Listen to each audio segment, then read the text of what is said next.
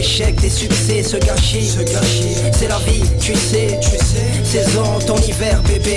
Quand je m'occupe de mes oignons, ça me donne envie de pleurer. Des naissances, des décès, des échecs, des succès, ce gâchis, ce gâchis. C'est la vie, tu sais, tu sais. Saison, ton hiver, bébé. Quand je m'occupe de mes oignons, ça me donne envie de pleurer. Vous écoutez Choc pour sortir des ondes.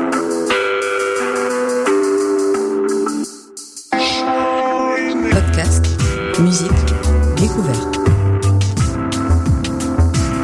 Sur choc.ca.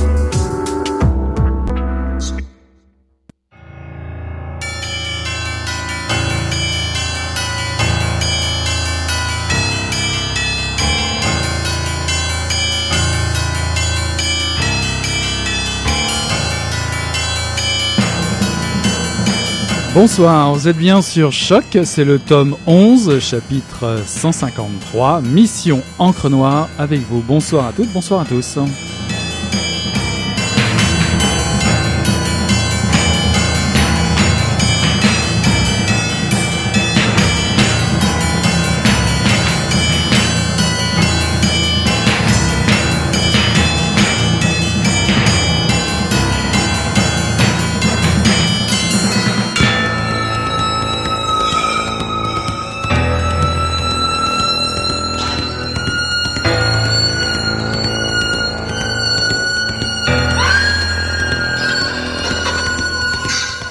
Bien sûr, Maurice lui a raconté la sienne de guerre. En 39, l'attente dans les, Ardennes à nettoyer les mitrailleuses, à faire de l'exercice et du maniement d'armes, et ce cabochef, cette ordure qui gueulait tout le temps et les faisait ramper dans la poussière ou cavaler sous la pluie à la moindre incartade. Et puis, les premiers bombardements, au loin, ce grondement qui approchait, et les nuits de veille, les patrouilles, la peur au bide avec à la main ces vieux flingots de 14 qui s'enrayaient facile, et les premiers macabées qu'ils avaient trouvés à deux kilomètres de là, quatre types effondrés les uns sur les autres, sang et tripes mêlés, qui puaient déjà. Il a raconté ça une seule fois. Tiens, un soir comme celui-ci, et sa voix tremblait, et ses doigts autour de son verre seuls bougeaient parce qu'il s'était figé pendant son récit, laissant errer son regard sur eux, trois, autour de la table. Peut-être sans les voir, parce que tout lui revenait et lui tombait sur la tête comme un voile de deuil, à mesure que derrière chaque mot surgissaient des images, des odeurs et des cris. Il avait raconté l'hiver, terrible, les engelures, les types blottis dans des trous, serrés autour des bras zéros, le vent d'Est qui venait les débusquer dans leur abri en tourbillons cinglants, puis soufflait leur feu de bois vert pour les enfumer. La neige qui s'abattait des jours entiers, tellement épaisse et dense qu'ils n'auraient pas vu arriver sur eux un régiment de chars allemands. Voilà, c'était un, un extrait du roman de Hervé Lecor, Après la guerre, paru en 2014 aux éditions Rivage, collection Rivage Thriller. La route que nous avions euh, croisée avec euh, cet auteur à Mission Encre Noire avait déjà été euh, assez marquante. Nous avons en effet présenté deux de ses pré- précédents romans, L'homme aux lèvres de saphir, qui nous promenait dans le Paris de la fin du 19e siècle, et ça c'était en 2004 pour ceux qui se rappellent, où officiait un tueur inspiré par Lautréamont et ses chants de mal d'horreur. Puis en 2009, euh, nous avions présenté Les cœurs déchiquetés, roman explorant les thèmes de l'absence et du deuil, un portrait poignant de femmes fortes et d'enfance volées, euh, cible privilégiée de la violence, un récit noir au bord de la Garonne, en Gironde.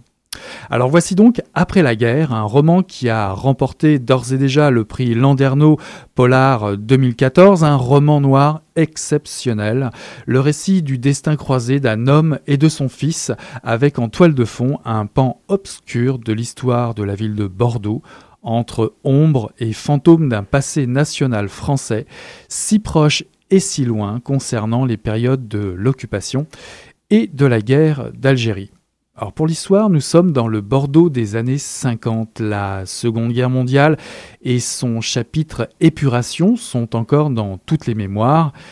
Et pourtant, un autre conflit s'annonce. La jeunesse française s'embarque pour l'Algérie. Daniel, jeune orphelin, embarque malgré lui. Il se réveillera l'esprit lourd et craintif, clignant des yeux apercevant une ville blanche sous un ciel d'un bleu insoutenable. Il a perdu ses parents dans les camps, les camps de la Seconde Guerre mondiale, il s'est fait embaucher comme mécanicien. Il a l'étonnante habitude de lire le monde avec un cadre d'acier qu'il porte dans sa poche pour capturer de longs panoramiques, un peu comme au cinéma, pour isoler ce qu'il préfère regarder et mieux voir. Il oubliera bien vite cet homme qui s'est arrêté au garage pour laisser sa moto et repartir tel une ombre. Un homme avec un poids sur les épaules qui n'est venu là certainement pas par hasard. Il a modifié son nom, changé de visage, 15 ans d'absence, et tout le monde le croit mort. Pendant l'occupation, le commissaire Albert Darlac avait sympathisé avec l'ennemi. Ce collabo notoire, un fasciste instinctif, une ordure arriviste qui torture parce qu'il le faut, il a ça dans la peau. Il a des indiques partout dans la ville, il tue les gêneurs, connaît les milieux miteux et crades, il en fait ses terrains de jeu favoris. Troquet, radasse, macro, pute, truand, lâche, psychopathe sont des maîtres mots de son vocabulaire. Alors, évidemment, qui dit euh, collaboration dit arrestation et déportation des Juifs, et Darlac, le commissaire, a brillé pour son zèle en la matière. Or, or, l'agression de sa fille, jeune lycéenne, devant chez elle, et l'explosion soudaine du bistrot qui lui sert de quartier général vont déclencher une tempête de violence et mettre à jour bien des secrets sombres et sordides. Alors, né à Bordeaux, où il vit toujours, Hervé Lecor, l'auteur, est professeur de lettres. Euh, il nous raconte euh, sa ville ici, la ville de l'oubli, comme il le dit, l'oubli organisé, l'oubli des rafles, de l'occupation, des déportations, de la répression sauvage, de la résistance. Bordeaux et sa bourgeoisie qui semble avoir une capacité d'oubli et de refoulement extraordinaire, comme le dit lui-même Hervé Lecor. La ville de Bordeaux est au cœur de ce roman, une ville aveuglante de soleil blanc, sinistre aux abords des années 60, noire de suie, trempée de pluie. C'est une fresque noire sur Bordeaux qui résonne sur le passé national de l'Hexagone. Dans ce contexte où se côtoient euh, résistants de la dernière heure et anciens collabos euh, montés en grade, la jeune génération française qui devrait conjurer le sort de cette boucherie euh, de la Seconde Guerre mondiale, a de nouveau rendez-vous avec l'histoire. On va euh, lui apprendre à tuer en Algérie. C'est l'occasion d'un récit magistral d'Hervé Lecor, le destin croisé d'un père et son fils entre ombre du passé et fantôme dans une ville assez étrange, je dois dire. Le commissaire véreux sert de chaînant manquant entre une violence institutionnalisée et celle rendue par les hommes lorsque, bien évidemment, la justice n'est plus qu'un vieux souvenir. Mais quel roman, quel roman J'attendais avec impatience euh, de me faire engloutir une nouvelle fois par l'écriture de l'auteur. Et j'avoue, ça a été le cas. Je suis comblé, je vous le répète, comblé. Je retrouve ce que j'avais aimé dans les romans précédents, le, le souffle des, plans d'ensemble, euh, espèce de vision panoramique comme euh, l'utilise son personnage de Daniel, et une poésie noire, la poésie noire des, des rues mal famée et violente. Euh, l'intrigue peu à peu se dévoile dans l'ombre détaillée euh, ben, de ces personnages. Des personnages sont très fouillés, euh, brinque-ballés, livrés à leur sort. On s'attache à ces visages d'une autre époque, quoique, hein, quoique au vu des élections européennes récentes, dois-je dire, on se demande si le monstre n'est pas encore vivant. Alors la langue est, riche dans ce roman, le rythme de certaines phrases est obsédant, euh, l'argot des bistrots et des truands, euh, une plume travaillée qui vous transperce parfois d'émotions, bah, sans être euh, pour autant fleur bleue. Donc c'est une lecture savoureuse qui vous attend ici. C'est vraiment un coup de cœur pour l'écriture, le contexte et une histoire avec un grand H et, sans d'ailleurs, mais en tout cas une histoire fascinante. Je dirais, en terminant, euh, il faut croire que euh, la guerre ne s'achève pas pour ceux qui l'ont faite. Elle continue de hanter les mémoires. Une histoire de fantômes et de legs racontée de façon magistrale pour ne pas oublier, en paraphrasant l'auteur, que dans l'atrocité, euh, dans la guerre, on n'est plus soi-même, on n'est plus libre de rien. Voilà, bah, courez euh, mettre la main euh, sur ce petit, bijou de roman, de polar, enfin plus de roman noir, qui, qui vient d'arriver au Québec et j'avoue que ça vous fait déjà une première superbe lecture de printemps. On retrouve Toon Yards et Sunlight.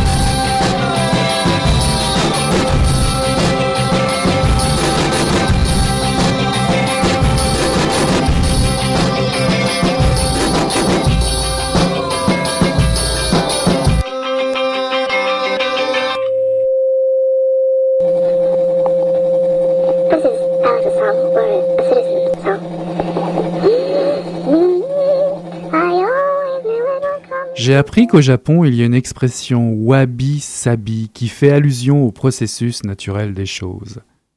Les choses qui ont la qualité wabi ou sabi, disait Ueno, sont faites de matériaux et d'éléments qui sont visiblement affectés par le temps et le traitement humain, comme une patine. Je songeais à ces vieilles bottes de travail. Oui, les choses wabi-sabi sont le registre tangible du passage et de l'effet de l'air, du vent, du soleil.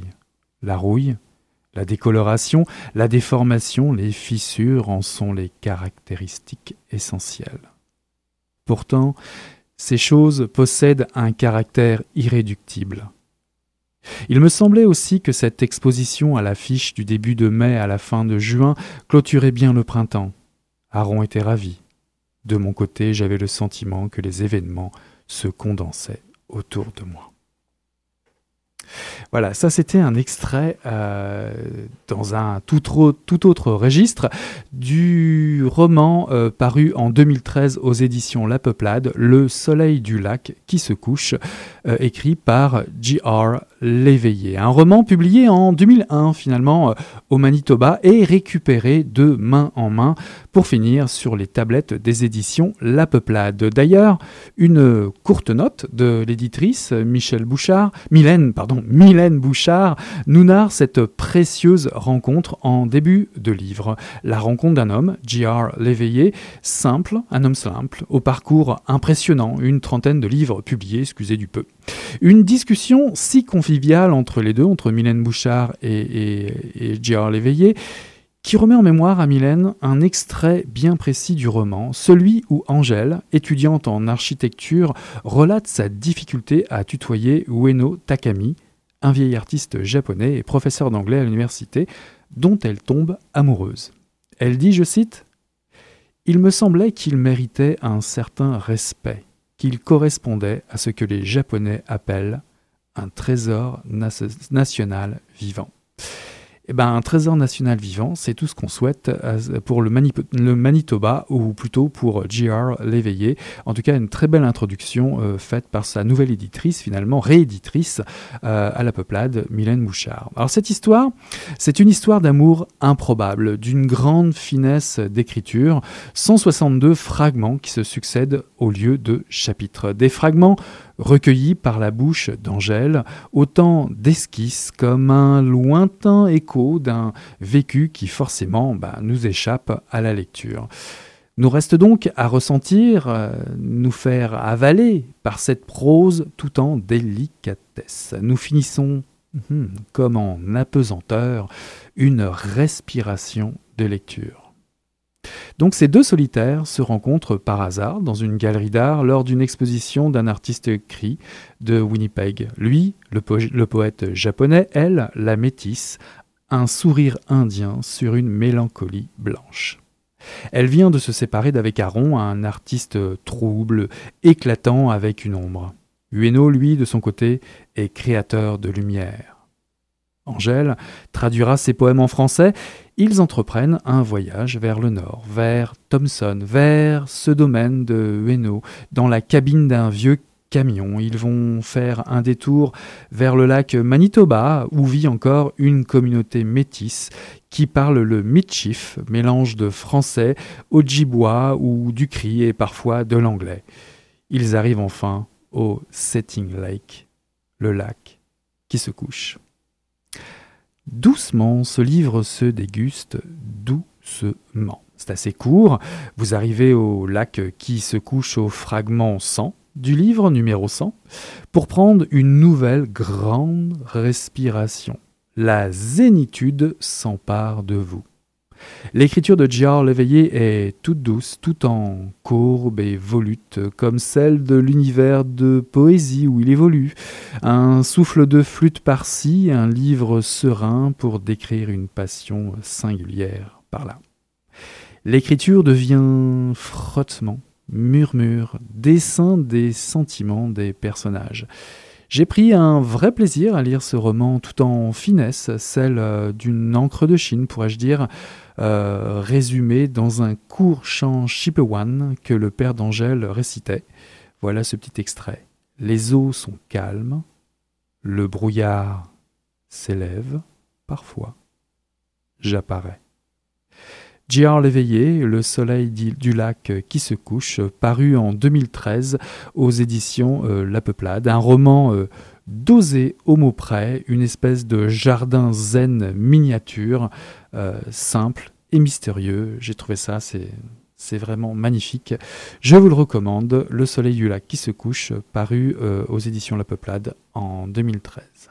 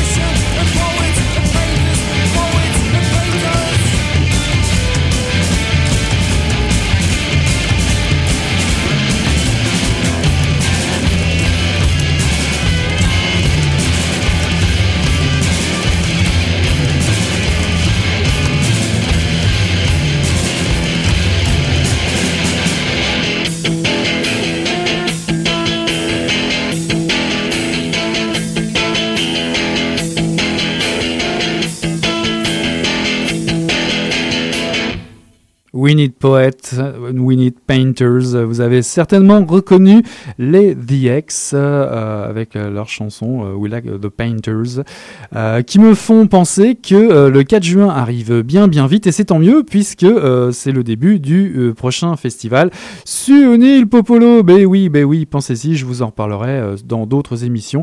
Pourquoi pas au festif assez rapidement. Quelques brèves pour achever et combler forcément votre demande de rencontre de painters, poètes et évidemment des auteurs.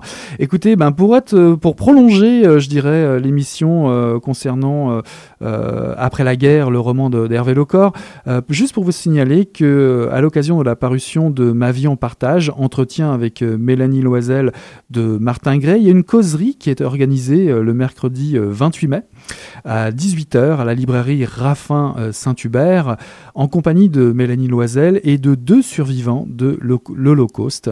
La soirée sera animée par euh, Denise Bombardier, donc le mercredi 28 mai à 18h à la librairie Raffin Saint-Hubert. Et pourquoi pas euh, aller voir ou rencontrer un immortel. Dany Laferrière rencontrera son public lors d'une soirée spéciale et gratuite, si, si, organisée à la TOU. Donc une double occasion, rencontrer Dany Laferrière. Et puis si vous avez jamais mis les pieds à la TOU, ben, allez donc y faire un tour. En, cette euh, rencontre est organisée en collaboration avec euh, la Maison d'Haïti. Ça se déroule le lundi 2 juin à 19h30. La discussion sera animée par l'animateur euh, Michel Deshôtels. Une petite plug aussi pour mes camarades de Dantabule. Le festival de BD, la troisième édition, aura lieu du 30 mai au 1er juin. C'est l'occasion de rencontrer plus d'une centaine d'auteurs d'ici d'ailleurs et pourquoi pas Julie Delporte qui anime euh, Dans ta bulle et euh, aussi euh, Christophe Magnette qui anime également l'émission Dans ta bulle. Et oui, oui, j'avais oublié Laurent, mon ami Laurent Boutin, il sera aussi. Donc vous voyez, plein de monde à, voir avec en plus Jimmy Beaulieu et Josiane, Richard Suicide, enfin bon, plein de gens qu'on avait déjà reçus dans l'émission Dans ta bulle. Rapidement, notre petite plug qui a un petit clin d'œil à Sydney de Soccer sans frontières, une autre émission que vous pouvez trouver sur euh, Choc, euh, sans histoire de la Coupe du Monde de football, puisqu'elle s'annonce euh, rapidement. la Coupe du Monde de la FIFA, la très connue, la grande, etc. Si vous voulez, aux presses universitaires de France, vous avez la possibilité de, de lire en fait plein d'histoires sur la Coupe du Monde qui reviennent sur des événements et des hommes qui ont fait sa légende, de Pelé en passant par Zidane, la main de Dieu de Maradona, les 14 buts de Ronaldo. Enfin, si tout ça vous passionne et vous intéresse, ben, euh, c'est le cas euh, d'aller jeter un œil à ce, euh, ce livre sans histoire de la Coupe du Monde de football par Kessous, Mustapha Kessous aux éditions presse universitaire.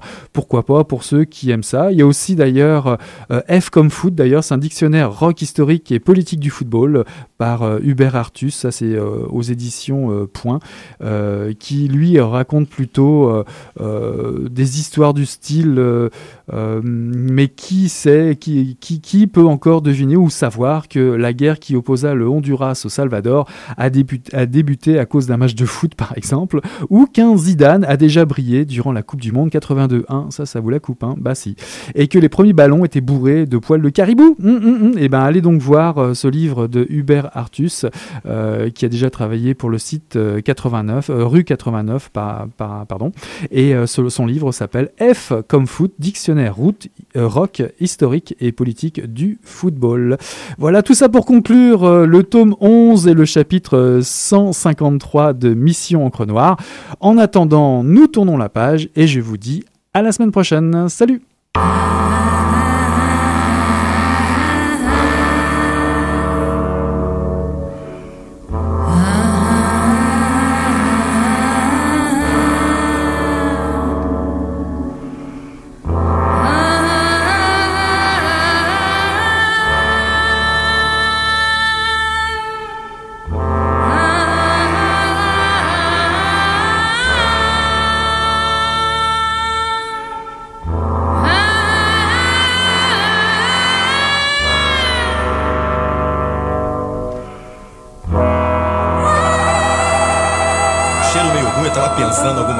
fedeu, acho que. Mas o negócio tava bom, bicho. O negócio tava bom, só quando ele eu tô entupido. Gostosa!